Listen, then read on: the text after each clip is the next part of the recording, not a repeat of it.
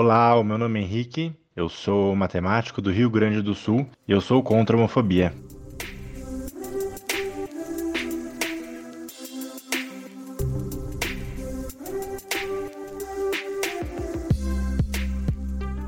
Olá, tá começando mais um programa Saúde e Diversidade, o podcast de saúde LGBT. Nosso programa vai ao ar toda segunda-feira, todos os tocadores de podcast, e toda quarta-feira pela Rádio USP.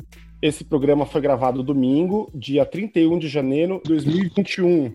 Eu sou Mário César Vilhena e aqui comigo, Vivian Avelino Silva, como toda semana. Oi, Vivi, tudo bem? Olá, Mário, tô bem. E você? Feliz Ano Novo! Feliz Ano Novo! Primeiro episódio gravado em 2021, vai, Mário? Sim, sim, sim. E a gente tem um convidado super especial, uma pessoa incrível, maravilhosa, né, Vivi? Eu tô bem emocionada, na verdade, de receber esse convidado hoje. A gente recebe o Ademir Lopes Júnior. Ele fez graduação em residência em Medicina de Família e Comunidade pela Faculdade de Medicina da Universidade de São Paulo. Eu conheci o Ademir durante a graduação, inclusive, né?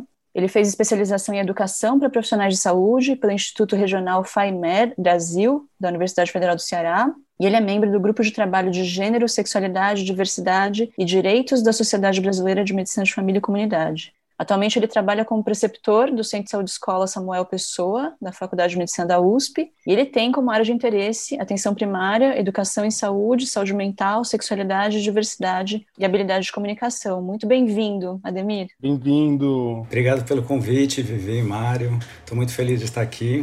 Agradeço mesmo, acho que vamos ter uma ótima conversa. Ademir, como a gente sempre começa, queria te pedir para contar um pouco a respeito da sua trajetória e sobre o que te motivou, né? O que, que foi o principal estímulo para o seu interesse nessa área de gênero, sexualidade e diversidade? Então, Vivi, eu acho que na realidade esse tema ele vem um pouco com a minha própria história pessoal, né? Acho que sou um homem gay, né? E acho que várias coisas que hoje a gente tem procurado estudar, de alguma forma, passaram por essa trajetória, né? Então, como que os meus pais descobriram sobre a minha sexualidade? Quando eu entrei na faculdade de medicina, por exemplo, isso era completamente invisibilizado e, de fato, algumas respostas a gente não tinha e a gente está começando a estudar sobre isso hoje teve experiências que eu tive com alguns médicos, né? Tem até uma que eu costumo contar, inclusive, quando eu estou nas aulas, que meus pais são pessoas bem simples, assim, né? E quando meus pais descobriram que eu era gay, eles resolveram levar num médico. Um médico que seria o que conversa sobre sexualidade com outro homem. E me levou no urologista, né? E daí o urologista perguntou se eu já tinha tido alguma relação com alguma mulher. Eu falei que não e ele falou: aí é que está o seu problema. Como que você vai poder decidir se você é ou não é, né? Então, assim, quando eu venho pensando um pouco sobre essas trajetórias, a invisibilidade na faculdade de medicina, de alguma forma isso me levou para poder estudar um pouco isso. E uma outra coisa importante que aconteceu nessa trajetória foi quando eu escolhi medicina de família, na Sociedade Brasileira de Medicina de Família, eu acabei encontrando uma rede de pessoas que também estavam dispostas a estudar sobre isso. Então, estava começando a se discutir a questão das pessoas trans na atenção primária, e daí acho que comecei a fazer a rede e foi aí que fui me desenvolvendo e ficando cada vez mais próximo desse tema. Então, acho que tem um pouco a ver com isso. Muito bom. É importante, né? Quando a gente tem uma trajetória pessoal. Sim, acho que dá sentido para o que você faz no dia a dia, né? E acho que o feedback que você tem dos pacientes, né? Uma coisa também que foi muito significativa para mim, né? Sempre me achei uma pessoa aberta, assim, para abordar esses assuntos. E de repente eu percebia que, mesmo assim, quando eu olhava né, nas 3 mil, 4 mil pessoas que a gente tem na equipe de saúde da família, eu percebi que não tinha quase pacientes LGBT. E quando eu fui estudar um pouquinho isso, eu vi que talvez isso fosse a forma que eu perguntava. E quando a gente começa a entender que, ao perguntar sobre sexualidade, é importante você não pressupor a heterossexualidade da outra pessoa, né? Então, perguntar: você tem relação com homens, mulheres ou ambos? O número de pacientes que não eram heterossexuais aumentou muito. Então você começa a perceber que tem coisas técnicas, né, de habilidade de comunicação que são revolucionárias, né, e que podem fazer você ter uma clínica melhor, né? Então, acho que dar esse sentido, poder abrir esse diálogo com os pacientes é muito significativo também. Você está contando para a gente que, dependendo da abordagem, o médico pode expulsar um segmento da população da consulta médica, do atendimento médico, e se a abordagem for correta, ou uma abordagem não for tão heteronormativa, pode trazer um segmento da população para começar a fazer cuidado e acompanhamento médico com mais frequência, né? Sem dúvida, Mário. Tem alguns estudos que mostram que as mulheres lésbicas e bissexuais elas fazem menos Papa Nicolau, né? E quando você vai perguntar por que, que isso ocorre, muitas vezes é por causa da abordagem que é feita. Então as pessoas trazem aquela história de lesbofobia, né? E aqui tem tanto aquela violência direta, né? Acusativa, que estigmatiza, quanto a de tornar invisível essas pessoas, né? Então, quando você acolhe essas pessoas, você entende que existem necessidades específicas, as pessoas começam a entrar mais no centro de saúde, né? Imagina você também a questão das pessoas trans de sistematicamente sendo chamadas pelo nome de registro no meio de uma sala de espera. Né? Essa é uma forma de você expulsar as pessoas dos serviços de saúde. Né? Tanto que uma das coisas que a gente fala é que o primeiro passo para conseguir acolher essas pessoas no serviço começa já na sala de espera. Então, você poder sinalizar com uma bandeira do arco-íris ou uma bandeira trans que aquele é um serviço acolhedor é uma das formas de você já acolher essas pessoas. Eu vou abrir um parênteses aqui, Vivi e Ademir, peço licença, porque você falou das pessoas trans, a gente abordou bastante esse tema nos nossos episódios, e em um dos nossos episódios, no final do ano passado, a gente entrevistou a Carolina Yara, que é vereadora pelo PSOL aqui na Câmara dos Vereadores do município de São Paulo, e eu queria deixar um abraço para ela, porque ela foi vítima de um atentado essa semana, e é uma coisa que comoveu bastante a comunidade paulistana aqui do município. Então, toda a nossa solidariedade para você, Carolina Yara, estamos juntos. Voltando aqui ao nosso roteiro, primeiro, assim, você é médico de família, né? Você pode explicar um pouquinho, de uma forma bem sucinta, o que é a medicina da família? E depois, como médico de família, quais são as deficiências que você percebe no atendimento à população LGBTQIA? Então, médico de família e comunidade é uma especialidade médica que a gente faz dois anos de residência e ele é um médico de formação geral que atende todas as idades, e ele atende num lugar privilegiado do sistema de saúde, que é a atenção primária, que seria a porta de entrada do serviço, seria o local que faz o segmento dos pacientes.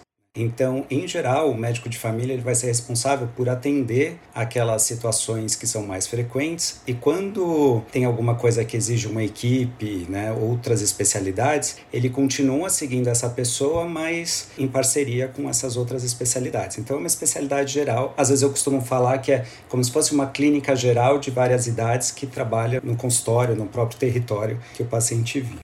Em relação às deficiências, né, eu acho que uma, eu já comentei um pouco, que é como você pergunta, como que você aborda as questões de sexualidade. Isso, embora seja muito sensível para a população LGBT, isso afeta todo mundo, né? Imagina mesmo uma pessoa cis heterossexual que tem algum tipo de prática sexual. Se você só supõe que ela tem a penetração pênis-vagina, de repente outras questões possam passar. Então, uma eu acho que é a comunicação.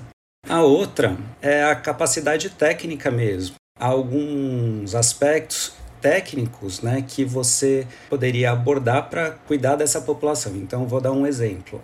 As unidades, elas não têm anoscópio para você fazer uma, uma avaliação adequada, por exemplo, das queixas anorretais. Então, algumas queixas você é necessariamente você precisa encaminhar e você não pode cuidar ali no próprio serviço. Um terceiro problema é a questão de insumos, de equipamentos. Então, as pessoas trans, elas podem ter algumas modificações corporais realizadas na própria atenção primária. Só que para isso ela precisa de hormônios disponíveis na farmácia do posto. Aqui em São Paulo a gente conseguiu isso ainda, alguns locais da atenção primária distribuem a testosterona e o estradiol, mas na maior parte do país você não tem nem equipes de saúde adequadamente preparadas para isso e nem esses hormônios distribuídos na rede de saúde. E por fim, um outro problema grande são a coleta de dados sobre orientação sexual e identidade de gênero.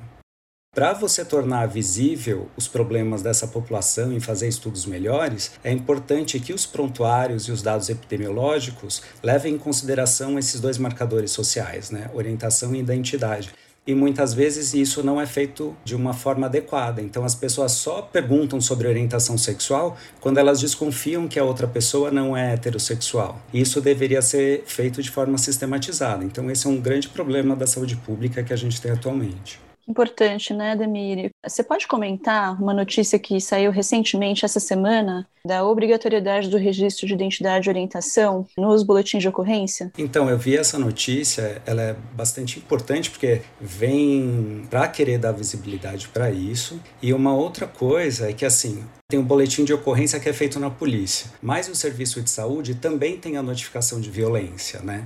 E o profissional de saúde existe um espaço que se ele perceber que a motivação foi LGBTfóbica, ele também poderia registrar lá. Então, acho que tanto a questão do boletim de ocorrência quanto as notificações pelo serviço de saúde elas poderiam aprimorar o levantamento de dados sobre essa população. Que é muito importante e muito invisível também, né, Ademir? A gente vinha falando que, dependendo da forma como a gente pergunta, aparece muito mais população LGBTQIA+, no consultório, mas dependendo da forma como a gente investiga ou questiona, a violência contra a LGBTQIA+, deve também aparecer de uma forma muito mais importante nos dados estatísticos, né? Sim, sim. É mesmo aquele termo que a gente olha do HSH, né? Muitas vezes no HSH, homens que fazem sexo com homens, as travestis e pessoas trans estão incluídos lá dentro, né? Então isso precisaria estar melhor discriminado aí dentro dos levantamentos, né? Bom, a gente está conversando com Ademir Lopes Júnior e esse primeiro bloco a gente falou um pouco a respeito da trajetória dele e do envolvimento dele com a área de gênero, sexualidade e diversidade e também falamos um pouco sobre o papel do médico de família e quais deficiências a gente encontra no atendimento à população LGBTQIA+. Ademir, hoje a gente está ouvindo essa banda aqui, ó, tá tocando,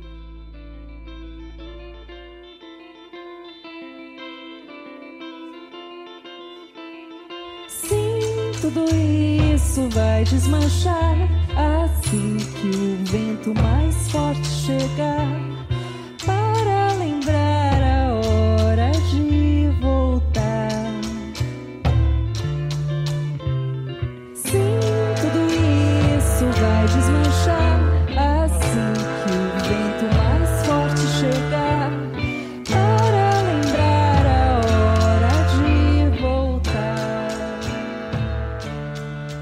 nome dessa banda é Chá de Boldo. Chá de Boldo tem essa música deliciosa, assim, a música do café da manhã.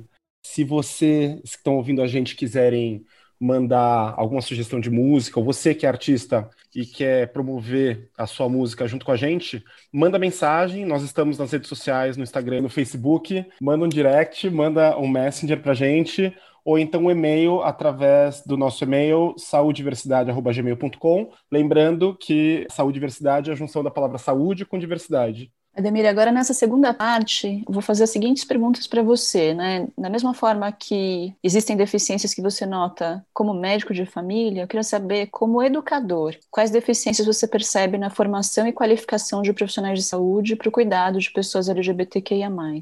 E a segunda pergunta depois vai ser, na verdade, pedindo para você dar alguns exemplos sobre situações em que houve estigma, preconceito, que você tem observado ou tem ouvido relatos, tanto no atendimento quanto no ensino. Como educador, eu acho que o problema já começa no planejamento curricular, né? Onde é que está previsto isso no planejamento curricular? E quando é abordado, muitas vezes é abordado em algumas disciplinas muito pontuais, né? Então tem lá no infecto, tem um pouco na atenção primária, um pouco na psiquiatria, mas quando você está no ambulatório de gineco, dificilmente você aborda, por exemplo, uma gestante lésbica, uma gestante bissexual, né?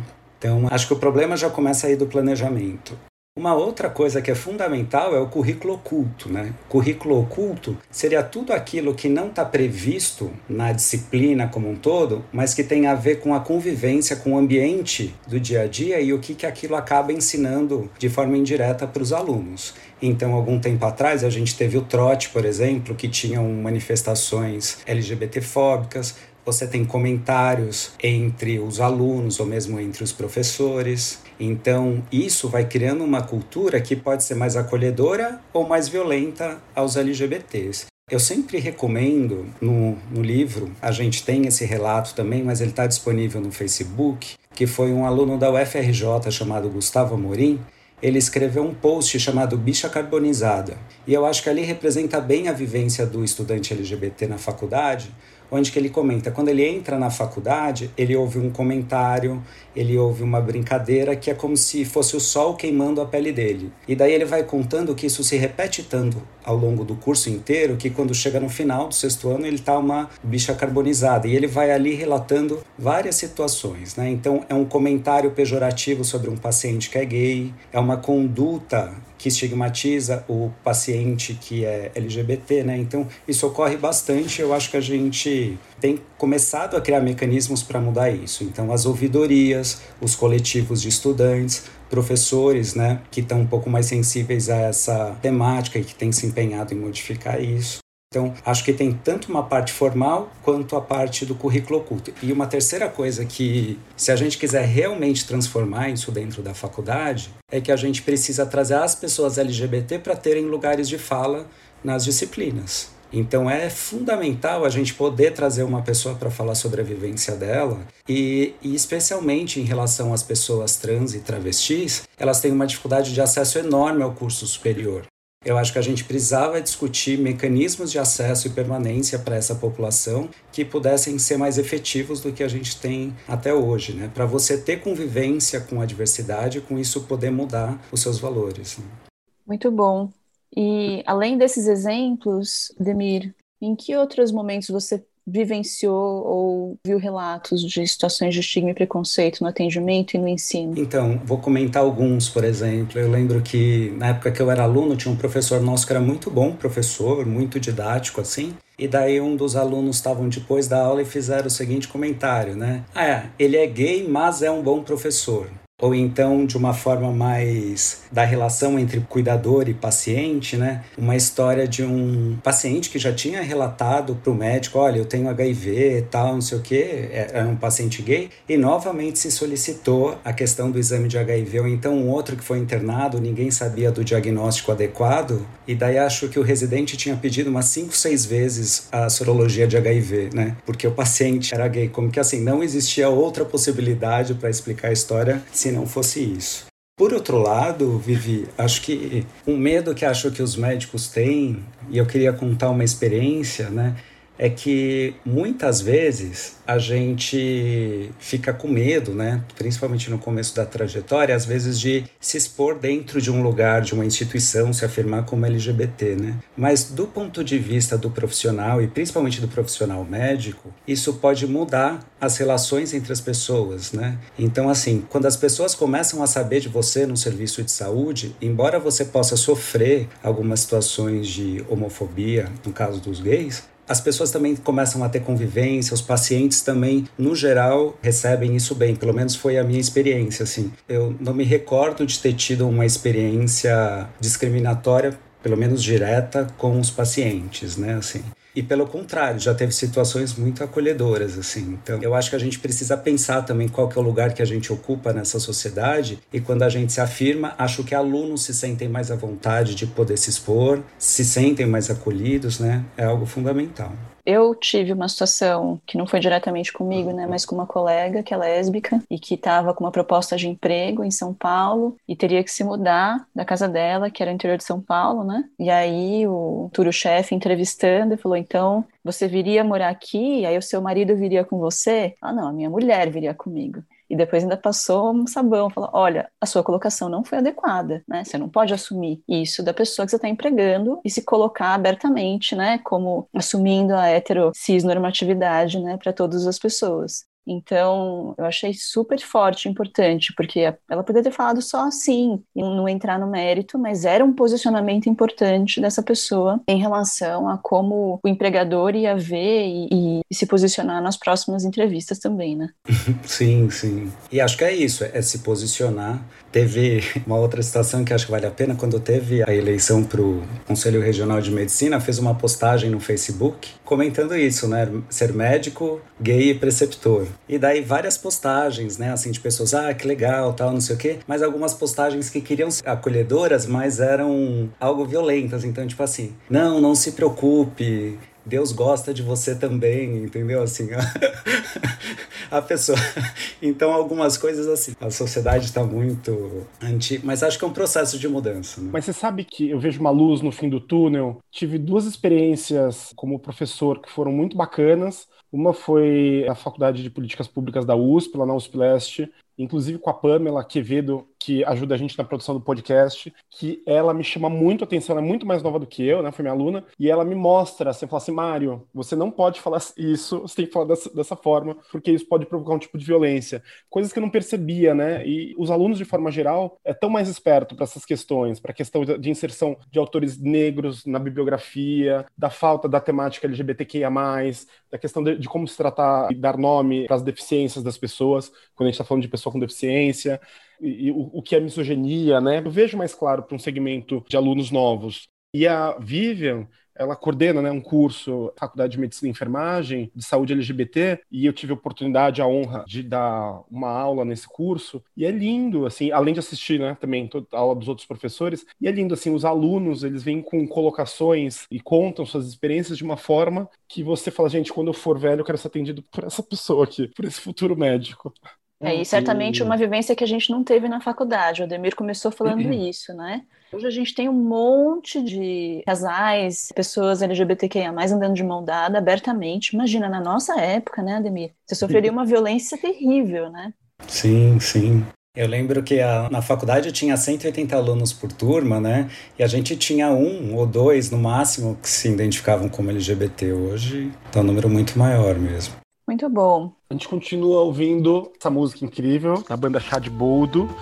Pro céu de cor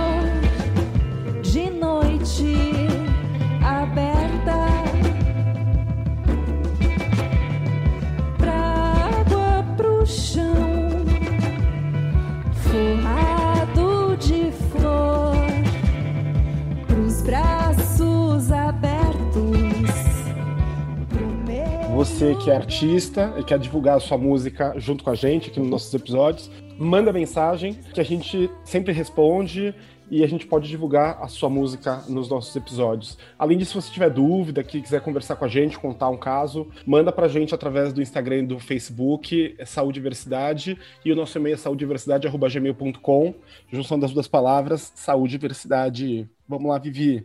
Ademir, você que atua no SUS, e a gente tem essa dicotomia no Brasil, né, do SUS versus saúde suplementar. Então, eu queria perguntar primeiro, pedir para você explicar para a gente rapidamente como que funciona, né, esses dois sistemas, como funcionam esses dois sistemas de saúde no Brasil e como que você vê as políticas de saúde no sistema público e também na saúde suplementar nesse campo da saúde LGBTQIA+. Então, Vivi, eu acho que tem conseguido avançar. A gente tem a Política Nacional de Saúde LGBT, né, que coloca algumas diretrizes para o Sistema Único de Saúde. Inclusive, aqui no município de São Paulo, a gente tem o, o Conselho de Saúde LGBT, que fez uma proposta bem interessante, por exemplo, o protocolo de saúde de pessoas trans do município. E alguns locais aqui do município de São Paulo estão procurando fazer a hormonização com as pessoas trans, né? Só que uma coisa que é fundamental é que às vezes a gente fica focando bastante na parte técnica e uma coisa que a gente precisa avançar é justamente na reorganização dos serviços, na questão da comunicação. A gente ainda não tem uma rede que faça os cuidados das pessoas LGBT. Então, a atenção primária muitas vezes está fazendo algumas mudanças, algum atendimento para a população trans, mas você não tem uma rede para onde você encaminha se essa pessoa quer fazer uma cirurgia. No sistema suplementar, o que a gente tem é alguns locais que estão tendo algumas iniciativas de ambulatórios também específicos, mas a gente percebe que existe uma heterogeneidade muito grande entre os serviços. Né? Então, acho que a gente conseguiu colocar isso em pauta, a gente está conseguindo avançar, mas acho que a gente precisaria construir uma rede que tivesse melhor articulada. Né? É, acho que esse é um desafio grande que a gente teria para o próximo passo. E mais do que ter uma política, digamos, específica, é a gente também colocar essas pautas nas outras políticas. Então, a gente tem uma política integral de saúde da mulher, então a gente teria que abordar todos os tipos de mulheres com todas as identidades sexuais e muitas vezes as políticas de saúde elas ficam focadas num perfil de mulher. Então, quando você fala assim, outubro rosa, Novembro Azul, a ideia de homem e de mulher que está colocada em cada uma dessas campanhas, ela é do homem cis heterossexual e da mulher cis heterossexual. Então, acho que a gente precisava fazer uma crítica a essas políticas para poder ser realmente inclusiva aos LGBTs. Né? É, tem alguns conceitos bem básicos, né? Por exemplo, quando você fala de faixa etária para vacinação contra HPV, para meninos uhum. e para meninas, né? E aí, trans não existe, o menino trans não existe, fica aquela confusão e você não sabe qual vai ser a indicação, né? Esse é um exemplo bem básico, né? De uma política uhum. forte, é a política de imunizações, né? Eu iria além dentro desse assunto ainda, e eu acho que quando a gente sai dos grandes centros urbanos, né, das grandes cidades, a gente se depara com um sistema precarizado, com os trabalhadores da saúde, que vai desde a pessoa que a pessoa que está na porta, né, até o médico, até o diretor da unidade de saúde, da unidade hospitalar, todos sobrecarregados e às vezes com uma falta de treinamento para as pessoas que fazem um contato mais próximo com o paciente técnico de enfermagem, enfermeiro, auxiliar de enfermagem, a pessoa que cuida da segurança. E às vezes a falta de cuidado dessa pessoa com o paciente ou preconceito é o suficiente também para precarizar mais ainda o atendimento das pessoas LGBTQIA+, e em especial, a gente sempre tem que falar aqui das pessoas trans, que são as pessoas que são mais discriminadas no sistema de saúde, é o que a gente vê, né? Então, de repente, sendo expulso pelo segurança. É, e isso ocorre no privado e no público, né? É triste, mas é uma realidade mesmo. Ou então a enfermeira evangélica, cristã, católica, que quando a pessoa se revela LGBT, ela tenta, pede para a pessoa aceitar Jesus, né? E isso é tão comum, eu ouço tantos relatos assim, interessa a religião nesse momento, interessa o, trabalho, né? E a gente sente uma escassez tão grande realmente de material, educação, nessa área, para esse campo inteiro, né, de gênero, sexualidade e diversidade, que foi uma alegria enorme saber que estava sendo escrito o livro Saúde LGBTQIA+, Práticas de Cuidado Transdisciplinar, livro qual o Ademir Lopes é editor, né? E eu e o Mário tivemos a honra de sermos coautores de um capítulo também. Conta pra gente um pouco, Ademir, como é que foi a sua experiência na produção desse livro? Queria que você falasse um pouco também sobre os outros editores, né? André Erkovitz e o Saulo Ciasca. E qual é a expectativa de vocês em relação ao uso desse material na formação de profissionais no Brasil? É, então, Vivi, primeiro eu queria agradecer a você, ao Mário e a todos os autores que toparam participar. Assim. A gente aprendeu muito, foi, foi muito feliz todo esse processo, que começou em setembro, outubro de 2019. O Saulo, ele é formado na faculdade também. Um colega psiquiatra, a gente se conhece desde a época da faculdade, muito próximo, um amigo meu e ele trabalha com crianças e adolescentes trans, principalmente, e, no atendimento em saúde mental da população LGBT. E daí o que aconteceu foi num curso que a gente estava e onde eu conheci a Andrea, também a Andrea do Mães pela Diversidade, e é uma pediatra e biatra, né, também atua com essa população. A gente percebeu que, embora a gente tivesse várias inserções aí no ensino e na assistência, na formação de profissionais de saúde, a gente sentia falta de uma bibliografia brasileira que pudesse abordar isso. A gente chegou até a procurar alguns livros estrangeiros, principalmente ingleses e americanos, que foi o que a gente encontrou, que eram bastante completos e nos quais a gente também se baseou um pouco para pensar sobre o livro, mas a gente sentia que tinha algumas questões importantes do Brasil que acabavam não sendo mencionadas. Né? Por exemplo, uma das coisas era como você aborda a população LGBT em alguns cenários específicos, né? Então, populações que estão em situação de rua, populações que estão em situação de restrição de liberdade, populações que não estão num cenário urbano, porque muitas vezes quando a gente pensa em LGBT, parece que o LGBT é aquela pessoa nova, né, jovem, de 15 a 30, 40 anos, do cenário urbano. E não é isso, né? Então, essa foi uma, uma das diferenças que a gente procurou fazer. Uma outra coisa foi que a primeira sessão do livro chama Nada sobre Nós Sem Nós, onde que a gente queria que profissionais, usuários e estudantes pudessem relatar um pouco a sua vivência como LGBT num serviço de saúde. E daí a gente pegou pessoas de várias identidades e orientações para poderem relatar um pouco a vivência delas, né? Então, e ao longo do livro todo, a gente sempre procurou contemplar que pessoas das várias identidades também estivessem falando sobre si. Então, na sessão onde que a gente fala de pessoas travestis, lá tem uma pessoa, travesti, que também está colaborando na formulação do livro. Na seção de pessoas bissexuais também. Então a gente procurou fazer isso. Termos, né, que a gente ficava na dúvida sobre, ah, utilizar esse ou aquele termo, qual que é o mais adequado. A gente procurava contactar alguém do movimento social para poder escolher o melhor termo, né? Então, a gente conseguiu reunir gente. A gente queria reunir pessoas do país todo. Então a gente tem gente do norte, do sul, do nordeste, de várias identidades. A gente buscou uma paridade de gênero na construção desse livro, né? Tanto que ficaram 140 autores, né? 70 homens, 70 mulheres, e obviamente as pessoas não binárias estão aí colocadas de acordo com o que elas se identificam. E o livro, ele tem uma parte conceitual, tem uma parte que fala sobre o ciclo de vida, uma parte que fala sobre sexualidade, problemas mais prevalentes, e a última sessão ela aborda é uma lista de competências profissionais onde o que deveria ser esperado para cada uma das profissões da saúde em relação ao tema LGBT. Então, por exemplo, o que, que o pediatra precisaria saber sobre LGBT? O que, que o médico de família precisaria saber. Então a gente acha que foi um, um, processo de reunir pessoas que trabalham com esse tema. A ideia é que a gente transforme o livro num curso que a gente possa ter aí para profissionais da saúde, né? Então, e que esse livro possa ser utilizado nas disciplinas de graduação, nos programas de residência também. Né? Eu sinto muito, Ademir, que a construção desse livro envolve, por parte dos autores, né, muito mais do que escrever e materializar um conhecimento técnico, né? Todo mundo que participou da construção tem um engajamento na causa, não é meramente, né, escrever lá um conteúdo científico, técnico de malária, de qualquer outro tema que você goste muito, né? No meu caso, que sou infectologista. Existe realmente um, uma dedicação e um engajamento individual de cada um dos autores. E isso é que faz esse livro tão especial, na minha opinião. É diferente, né? Eu estou honradíssima de ter feito parte. Teve o Miranda, que é um, um, dos autores, ele fez uma postagem que foi muito, achei muito significativa. Ele falou: nasceu, né, o filho de um trisal e de 140 tios, né, e tias e tias.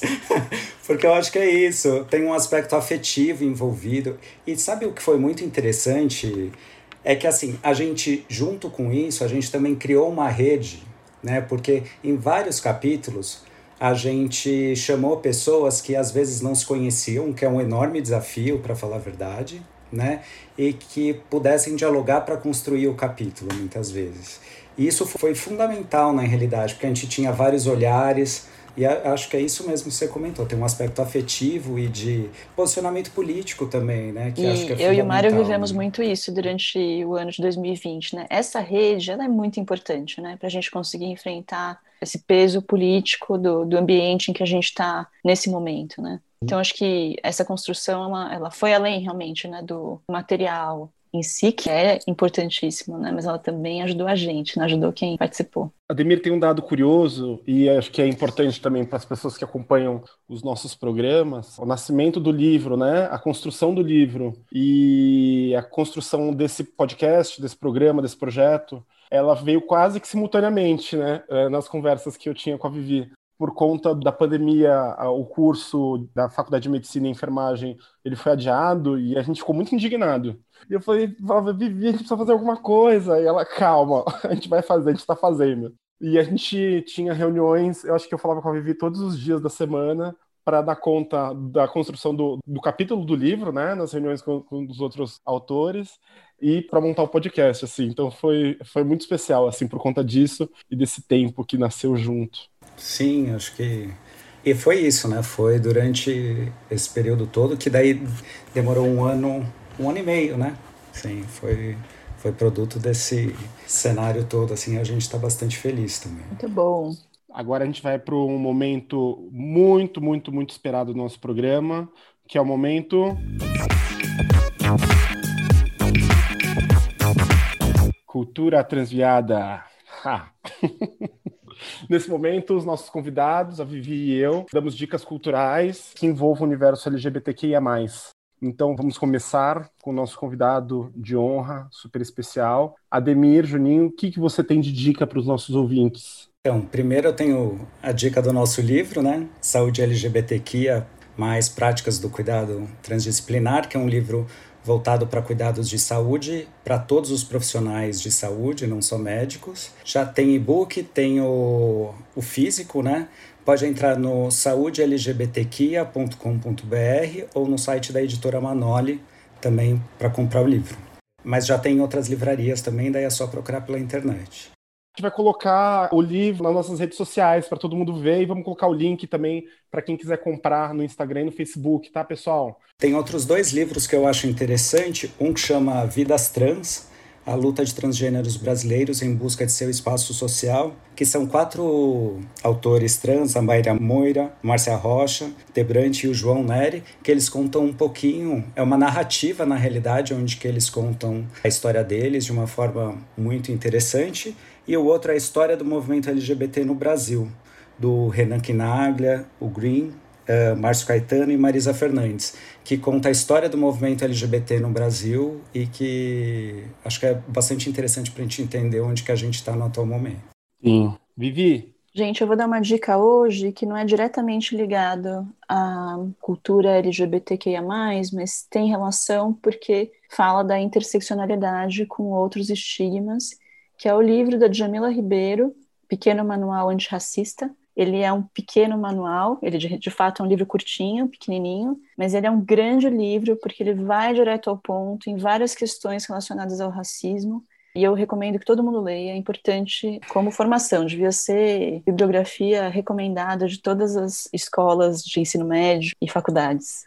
Muito bom. Esse livro, gente, a, eu já falei algumas vezes aqui, eu tenho, eu tenho deficiência visual, então eu não consigo ler livro físico. E a Vivi foi tão generosa, ela leu para mim os trechos do livro. Gente, isso é isso nem um milhão de dólares paga, né? É um privilégio dos maiores.